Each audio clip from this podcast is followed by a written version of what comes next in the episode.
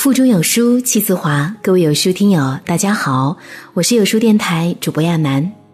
比起出名趁早，整容要趁早，好像一夜之间成了年轻人中的热词。今天我们就来分享这样一篇：妈，我们班就我没整容了。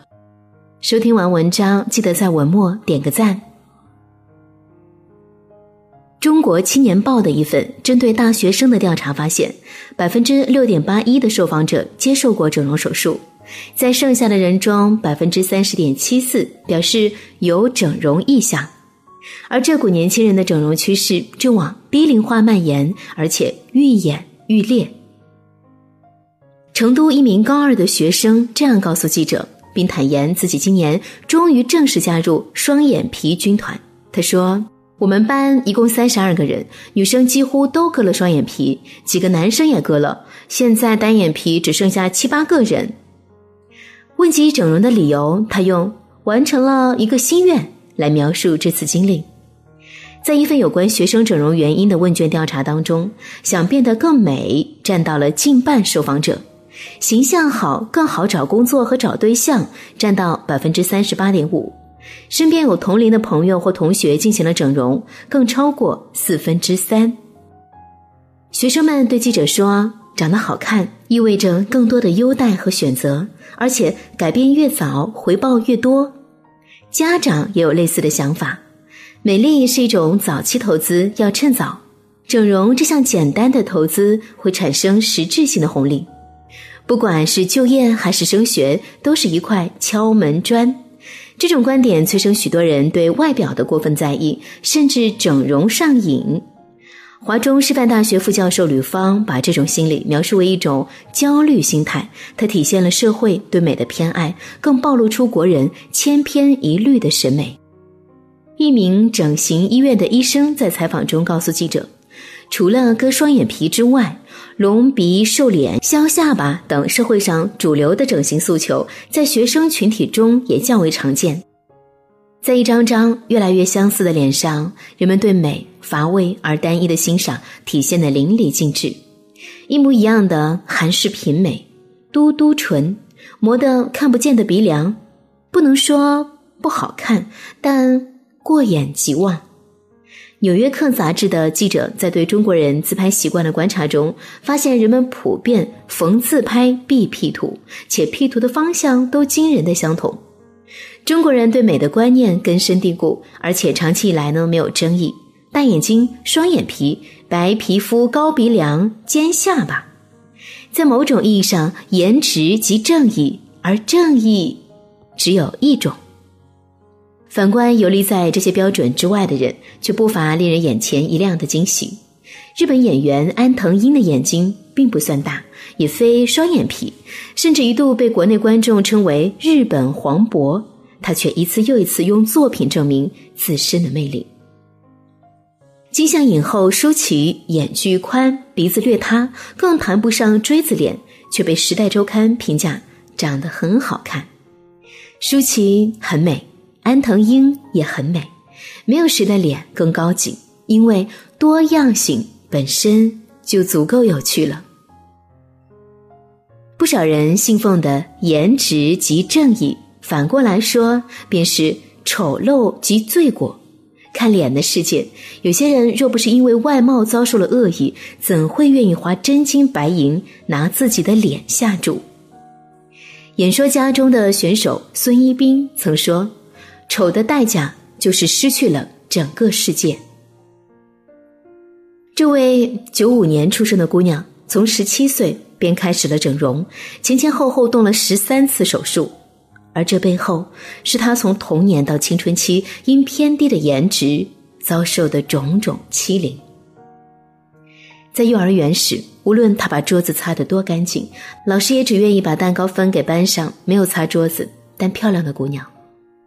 上小学，因丑陋的外貌，他不得不依靠零花钱来维持和朋友的友谊。老师和他说过最多的话是：“你长得这么丑，还不好好学习。”初中的时候，班上的男生喜欢用他当做游戏的惩罚，谁输了就要向他表白。自己暗恋的男孩子连正眼也不愿意看自己。他把自己的眼睛挠破，把鼻子打出血，往嘴里倒洗衣粉，却发现自己依旧无法逃离这个充满敌意的世界。于是，十七岁的这年，孙一斌选择通过整容摆脱痛苦。可惜的是，颜值歧视却不会只发生在校园。台湾盲人女歌手张玉霞在一档选秀节目当中，以邓丽君的《独上西楼》闯入四十八强，却被网友嘲笑丑死了，像个外星人。演员张萌为整容前在电视剧里被人骂丑，整容失败后又被网友群嘲，一夜间顶上热搜。童星出道的杨紫在演戏这条路上也频遭许多业内人士劝退。这长相以后啊，当不了演员，因为你不够漂亮。可怜之人必有可恨之处，这句话在颜值偏低的人身上从来不成立。什么都没有做错的他们，在以貌取人的社会规矩面前，没有反抗余地。然而，通过后天整容换来了美貌，能进阶正义天堂吗？答案是否定的。因为颜值即正义这句话里还有一个隐藏的关键条件：与生俱来的美。通过整容换取的高鼻梁、大眼睛、尖下巴，在许多人眼里不过是靠作弊取得的好成绩。韩剧《我的 ID》是江南美人中女主角江美来，从小便是丑女，被小区的孩子嘲笑是半兽人江猪头。她的成长遭受着打压、欺辱。歧视。上大学前，为了从头开始，他选择整容，通过高额医疗费把自己打造成普世价值里的美人。原以为外貌的改变能让他过上平凡的大学生活，可他却不知道正义也分等级。一百分的天然美女无法接受丑女作弊，处处对她进行刁难，刻意嘲讽江美来。又暗地里为他设下陷阱，嘲讽整容是为了享受漂亮的优待。猥琐的学长会大骂他是整容怪，周围的人会因为她的整容脸而把她定义为私生活混乱、爱玩、不检点的女孩。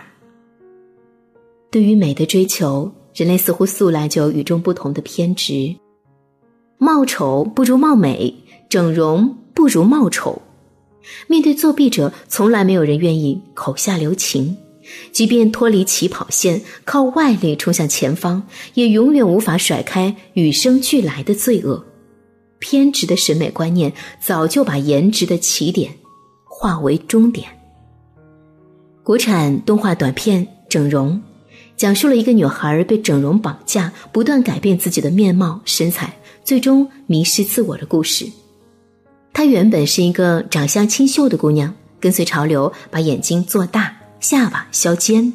当她睁着一双无神的大眼睛走在街上，发现时下最流行的是欧式立体风，于是立马去整容，眼睛更大一点，鼻子更挺一点，下巴更翘一点。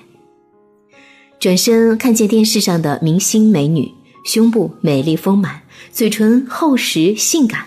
女孩一皱眉，发现事情并不复杂，马上又整成这个样子，前凸后翘、性感婀娜的她走在街上，目不斜视，直到看见一对情侣当街拥吻，而男友的手搭在女朋友盈盈不堪一握的腰上，他摸了摸自己腰上的肉，毫不意外的再次奔向了整容院。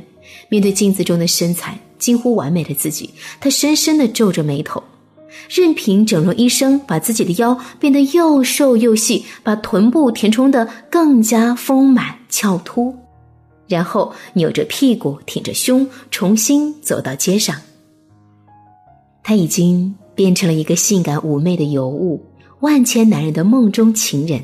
但整容之路远远没有结束，只要看到更美丽丰满的女人，更符合时尚潮流的完美模特。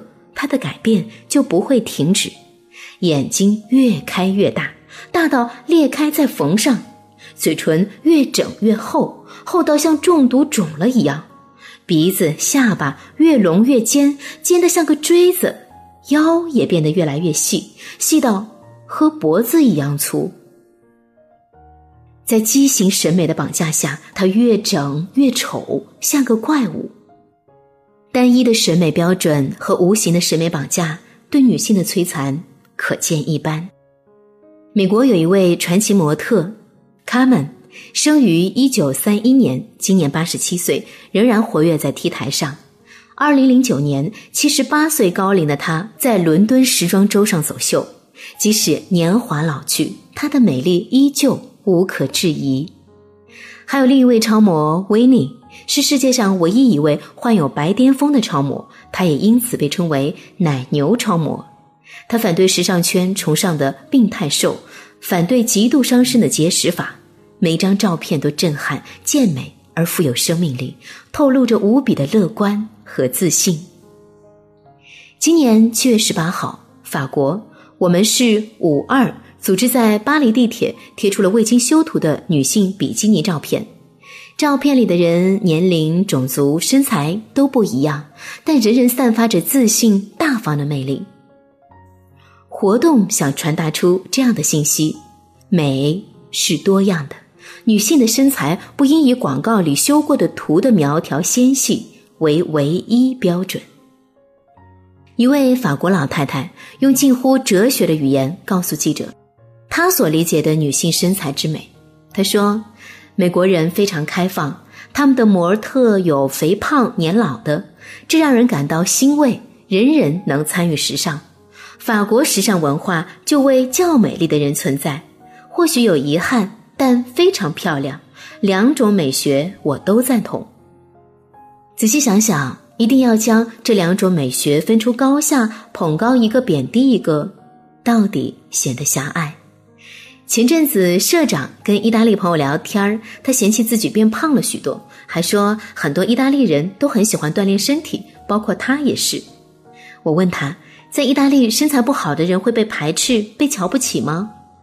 他的回答是。在意大利也有很多胖子，完全没有问题啊！最重要的事情是照顾好你自己。要是你喜欢锻炼身体是好的，要是你不喜欢锻炼身体也是好的，你自己决定你想当瘦子还是胖子。奇葩说中有一期辩题是：整容会帮你成为人生赢家吗？蔡康永在总结陈词里说道。想要成为人生赢家的人，是把人生当做战场的人。整形，我不知道能不能使人成为人生赢家，但我认为呢，他是把重要的武器。把人生当做战场的人，让他整形，给他武器，因为他想赢。如果整容能让你变得美丽自信，有好的作用，那整容就是你的武器。要是你不喜欢整容，也是 OK 的，没有人能够替你决定。什么样的样貌和身材是你应该喜欢的？村上春树曾说：“要自信，只要自信就无所畏惧。”给文章点个赞吧！你不必怀疑自己丑，但若你不满，也有选择美的权利。只是希望呢，选择外力帮助的男生女生们，整容不必趁早，别盲目跟风，也记得做好风险把控。在这个碎片化的时代，你有多久没有读完一本书了？长按扫描文末二维码，在有书公众号菜单免费领取五十二本好书，每天有主播读给你听。我是主播亚楠，今天我在安徽合肥陪伴你的阅读时光。今天的合肥是三十三度，很闷热，但是据说呢是这个春天最热的一天，从明天开始就要迎来大降温了。好啦。准备好秋装的朋友，记得美美哒！明天同一时间，我在有书等你，不见不散。一壶正好是两人份的方气息，